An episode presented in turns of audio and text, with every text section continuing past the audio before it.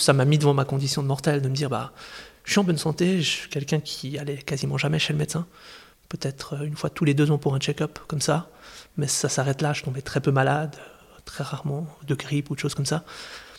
Donc là de me dire voilà tout, va bien, puis d'un coup bah, sans vraiment savoir pourquoi, on peut avoir un truc qui potentiellement est mortel.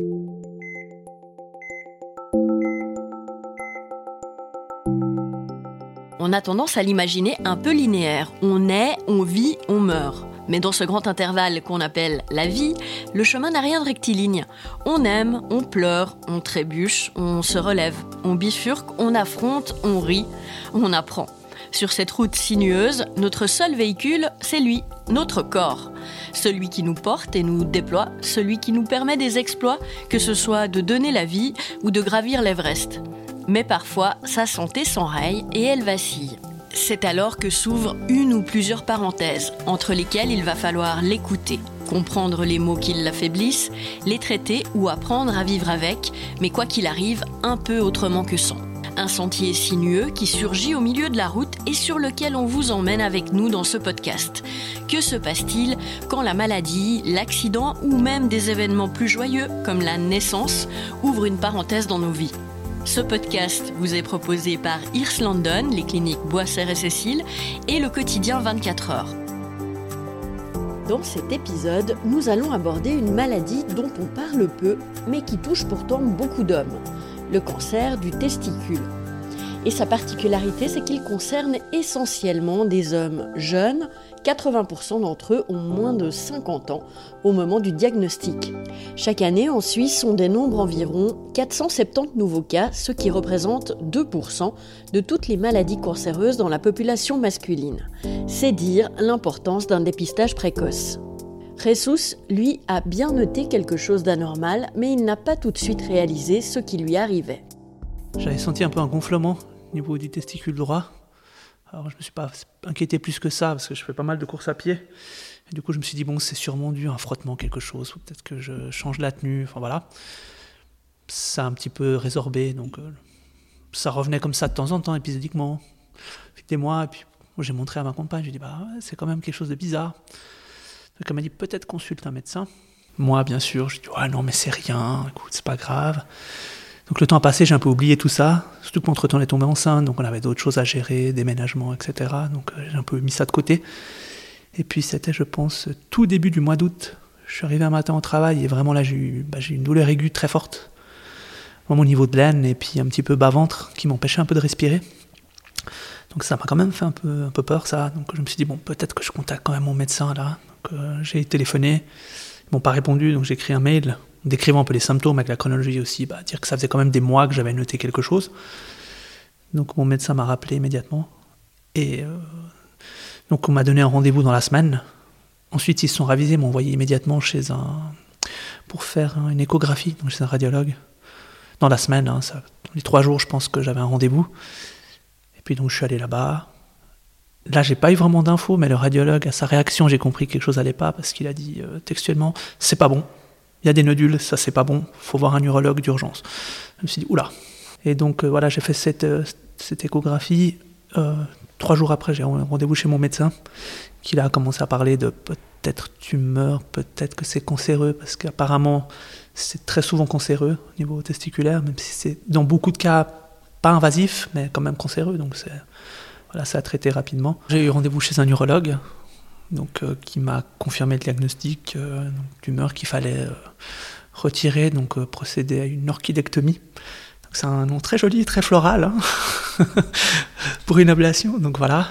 Disons, après l'échographie, déjà, je me suis dit, c'est bizarre. La réaction du médecin, là, parler d'urgence, etc. Je suis quand même un peu au courant qu'un gonflement testiculaire, ça peut être une tumeur.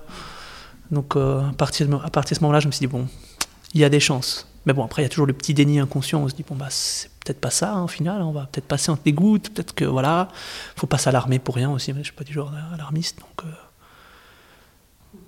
donc oui, non, non, je m'y attendais un petit peu. Mais ça, ça n'empêche pas que ça fait toujours un petit, un petit pincement. On se dit, ah ouais. La docteure Laurence Bastien, spécialiste en urologie à la clinique Cécile. C'est une tumeur maligne qui se développe au niveau du testicule, donc qui est vraiment la glande qui produit la testostérone et aussi la glande qui est responsable de la fertilité, c'est-à-dire la production des spermatozoïdes chez l'homme. Alors, le principal symptôme, parce qu'il y en a vraiment un, c'est surtout la palpation d'un testicule ou d'une masse d'un testicule qui est dure, en fait. Très souvent, les patients le sentent depuis longtemps, mais il y a une certaine peur et une pudeur à consulter. Mais on, sent, c'est un petit peu comme le sein chez la femme. On peut sentir une masse. Dans le testicule, c'est la même chose. Euh, à l'inverse de la prostate ou le rein, par exemple, où on ne va rien palper, rien percevoir. Et c'est très souvent le seul symptôme que les patients décrivent, car ça ne fait pas mal, ça ne donne pas de fièvre. Donc euh, c'est vraiment le symptôme qui fait consulter les patients. Il y a deux pics c'est vers, on disait, la deuxième décennie, donc 20 à 30 ans, et puis un deuxième pic un peu plus tard, 50 à 60 ans. On n'a pas forcément d'explication, mais on sait que c'est vraiment le, le, pic, l'âge à laquelle euh, peuvent apparaître ce genre de tumeurs. Il y a des facteurs de risque, hein, donc il y a des patients qui sont plus à risque d'avoir un cancer au niveau du testicule, notamment les patients qui ont été opérés d'un cancer, enfin d'une ectopie testiculaire, ça veut dire d'un testicule qui n'était pas descendu, donc un testicule qui était resté dans le ventre et qui ont été opérés enfants pour le remettre euh, dans sa position, donc dans le scrotum. On sait que ça, ça fait partie des facteurs de risque d'avoir un cancer. Après, pourquoi à cet âge-là, pourquoi si jeune, on n'a pas d'explication? Avant son intervention, Résus plonge dans une période d'incertitude. On m'a bien expliqué, voilà, il y a deux types de tumeurs, donc des tumeurs pas invasives, tumeurs plutôt invasives. On ne sait pas. Là, j'ai eu un petit peu peur. Et surtout que bah, moi, j'avais mon fils qui devait naître. Euh, le terme arrivait au moment où l'opération devait se planifier. Donc, euh, donc là, c'était un petit peu plus stressant, on va dire, parce qu'il a fallu quand même organiser euh, un scanner pour vérifier qu'il n'y ait pas de métastase. Il a fallu faire des visites préopératoires, etc. Fixer la date de l'opération, possibilité de déplacer, mais c'était fallait quand même pas traîner. Donc voilà, on a, décalé 10 jours. on m'a conseillé de pas trop attendre. Donc ouais, c'était là, c'était une période un peu quand même euh, assez intense. Il n'y a pas vraiment de critères qui va nous dire si c'est une tumeur bénigne ou maligne. Et donc, on a une forte tendance, en cas de lésion au niveau du testicule, de faire l'opération d'emblée. Il n'y a pas d'indication à des biopsies chez les patients qui ont deux testicules. Ça peut être discuté et la chirurgie peut être partielle en cas de patients qui ont déjà eu un cancer et donc qui n'ont qu'un testicule unique ou qui n'ont un testicule unique de naissance ou, ou, qui ont eu des, antécédents qui ont fait qu'on a dû euh, les opérer. Mais pour les patients qui ont de testicules qui n'ont pas d'antécédents particuliers, on va opter plutôt pour une, une chirurgie, une orchidectomie. Ça veut dire qu'on va enlever l'ensemble du testicule et sans faire de biopsie préalable. Le 21 août, j'ai eu un scanner pour vérifier que tout allait bien. Donc je suis allé le matin pour faire ça. Dans la journée, ma compagne m'a dit qu'elle allait accoucher, donc on est allé à la maison de naissance pour qu'elle accouche. Elle a accouché dans la nuit, donc euh, le, mardi matin. Mardi matin, je suis parti immédiatement chez le médecin pour avoir mon résultat. Donc là, heureusement, on m'a dit c'est bon, il n'y a pas de problème. J'ai commencé à me détendre un peu. Puis ensuite, oui, ensuite j'ai eu les visites préopératoires et le 29 août, euh, exactement une semaine après la naissance de mon fils, j'ai eu l'opération. Ça a été très rapide, je pense qu'ils ont mis à peine une heure, je pense. Je suis resté ensuite, j'ai eu droit à un petit déjeuner, et puis euh, voilà, la vérification d'usage, aller, euh, aller aux toilettes et tout ça pour voir que c'est bon, et je suis rentré à la maison. L'opération, c'est pas une opération qui est très complexe, c'est une opération qui va se faire, on va remonter un peu plus haut, on va pas aller juste sur le scrotum pour pas abîmer la peau, qui est en regard du, du, testicule. Et on va remonter, on va inciser au pied de laine, donc comme les hernies. Le but étant d'enlever le testicule, mais aussi tout ce qui l'accompagne, ça veut dire le cordon avec les vaisseaux un canal déférent pour avoir une marge saine. Euh, on, peut, pendant l'opération, mettre une prothèse pour remplacer le testicule, qui est donc uniquement un but esthétique, qui n'a aucune fonction. Et c'est aussi pour ça qu'on opère assez haut pour que la peau, l'ouverture de la peau ne soit pas au contact de la prothèse pour limiter les risques d'infection et de complications post-opératoires. On explique toujours aux patients parce qu'il y a toujours un risque accru de complications infectieuse, que ça reste quelque chose d'esthétique et pour beaucoup de patients, euh, ça ne leur pose aucun souci. Il est vrai que je le conseille aux patients parce que le fait de n'avoir plus qu'un seul testicule, ça nous rappelle systématiquement nos antécédents, mais en fait, on constate que beaucoup de patients ne sont pas du tout importunés et qui préfèrent limiter les risques de complications euh, plutôt que de prendre le risque de la prothèse. On peut toujours reproposer cette, opération dans un second temps, si pour le patient psychologiquement c'est pas supportable et qu'il désire avoir une prothèse. On m'a dit d'y réfléchir, moi pour moi c'était assez clair dès le début. Parce qu'il faut savoir qu'ensuite, il faut les renouveler de temps en temps. Il peut y avoir un rejet, possibilité d'infection. Enfin, c'est pas quelque chose, je trouve, qui est très voyant. faut dire ce qu'il en est. Le côté esthétique, finalement, jamais trouvé que c'était plus esthétique que ça. Donc, euh, une, deux, bon, voilà. Après, moi, je fais de la course à pied, donc euh, honnêtement, là, c'est moins encombré, donc c'est assez pratique d'un autre côté. Donc. Puis bon, une ou deux, voilà, l'important, c'est qu'elle remplisse la fonction. Moi, c'était surtout ça qui m'inquiétait c'est quand même la production de testostérone qui, est importante. Donc je sais pas comment ça se passe dans le cas d'une ablation des deux, mais je pense que c'est plus compliqué. Donc euh, voilà, je pense que j'ai pas mal de chance. S'il peut arriver qu'après l'ablation d'un testicule, la sécrétion de testostérone soit insuffisante, elle n'a généralement aucune incidence sur la sexualité ou la capacité de procréation mais cette dernière peut être altérée par une chimiothérapie à haute dose ou par une radiothérapie. Au niveau de la fertilité, euh, les conséquences, ça peut entraîner une diminution de la fertilité. C'est pour ça qu'on fait systématiquement avant de faire l'orchidectomie, donc l'opération, on propose aux patients une conservation du sperme.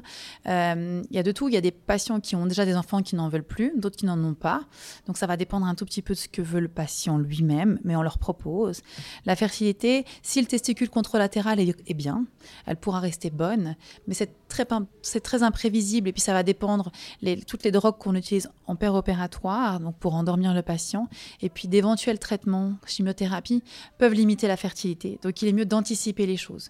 Mais c'est vrai que ça risque, c'est un des grands défis, un des grands challenges, c'est de pouvoir garder la fertilité, mais sans traitement complémentaire, avec un testicule contralatéral, on a, on a des bons résultats sur la fertilité, mais on fait toujours une conservation par précaution, je dirais, par prudence. Après son opération, Rezus se remet petit à petit. Ben, on ne peut pas très bien marcher. Les changements de posture, c'est infernal parce que forcément, on ne peut pas mobiliser les abdominaux parce que ça fait mal. Donc il faut trouver des astuces pour se déplacer. Pour, euh, Impossible de dormir en position couchée. Pas possible de s'asseoir non plus sur une chaise. Donc en gros, j'ai passé deux semaines en position semi-assise comme ça. ça, c'était voilà, 15 petits jours. Donc ça, avec le recul, c'est assez rapide, mais c'est que ça a paru quand même long. Après deux semaines, j'ai eu la première visite post-opératoire pour vérifier qu'il n'y ait pas d'infection, pas d'hématome. Donc ça, c'était tout en ordre. Et ensuite, j'ai eu encore trois semaines de repos. Donc je me suis baladé dans la campagne, je passais du temps à la maison avec mon fils. Donc le, le, bon côté de ça, c'est que ça m'a allongé mon congé paternité de, de cinq semaines quand même, au final. Il peut y avoir des séquelles qui sont dues à toute opération, notamment au niveau de la cicatrice. Il y a des patients qui ont des cicatrices qui peuvent être douloureuses, qui peuvent avoir des complications immédiates, des infections, ça, ça arrive. Mais ce n'est pas une opération qui est connue pour avoir beaucoup, beaucoup de, de complications, de douleurs post-opératoires. J'ai eu pendant, je pense, un mois une prise de sang par semaine. Donc ils regardent jusqu'à ce que ça atteigne un niveau normal. Donc euh, au départ c'est normal, c'est très élevé. Après l'opération ça descend pas mal et puis ensuite ça descend régulièrement.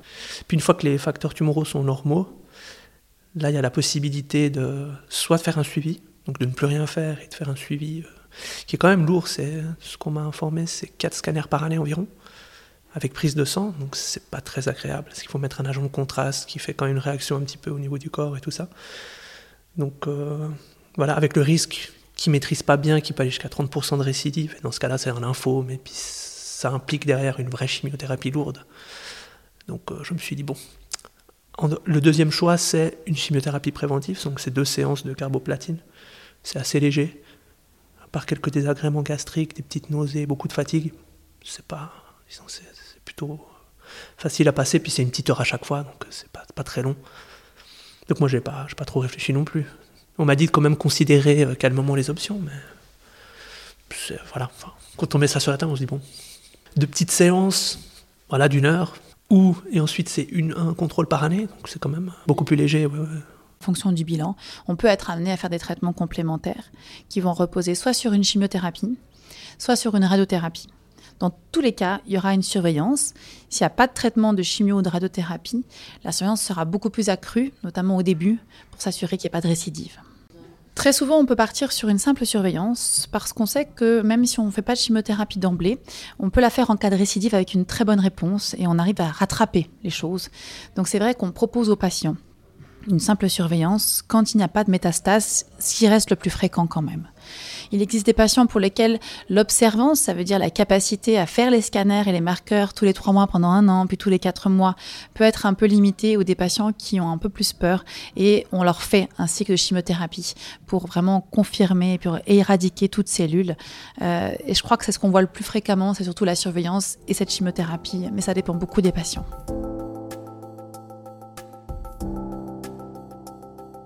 ça m'a mis devant ma condition de mortel de me dire bah je suis en bonne santé, je suis quelqu'un qui allait quasiment jamais chez le médecin, peut-être euh, une fois tous les deux ans pour un check-up comme ça, mais ça s'arrête là, je tombais très peu malade, très rarement de grippe ou de choses comme ça.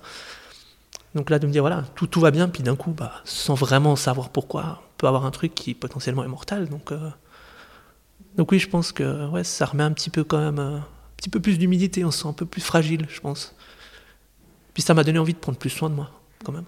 L'homme touche toujours cette partie-là, hein, donc euh, on ne peut pas passer à côté. C'est pas qu'on palpe pas. J'ai beaucoup entendu dans le cas du cancer du sein, on dit aux femmes de palper, de vraiment essayer. C'est peut-être pas quelque chose qui se fait. L'homme naturellement, il palpe. Donc moi je dirais voilà, comme c'est quelque chose qui se fait naturellement, au moment de la palpation, c'est quelque chose qui est constaté, hein, quelque chose qui n'est pas normal. Tout de suite consulter, pas se dire ah non c'est rien parce que c'est peut-être quelque chose. Le cancer du testicule, ça touche quand même une population jeune qui n'est pas habituée d'être malade et puis psychologiquement, c'est pas toujours facile de se dire qu'on nous enlève un testicule et euh, donc c'est bien d'en parler justement et de prévenir les gens parce que parfois on a malheureusement des cas qui sont assez étendus avec des, des tumeurs assez volumineuses qui auraient pu être traitées plus tôt.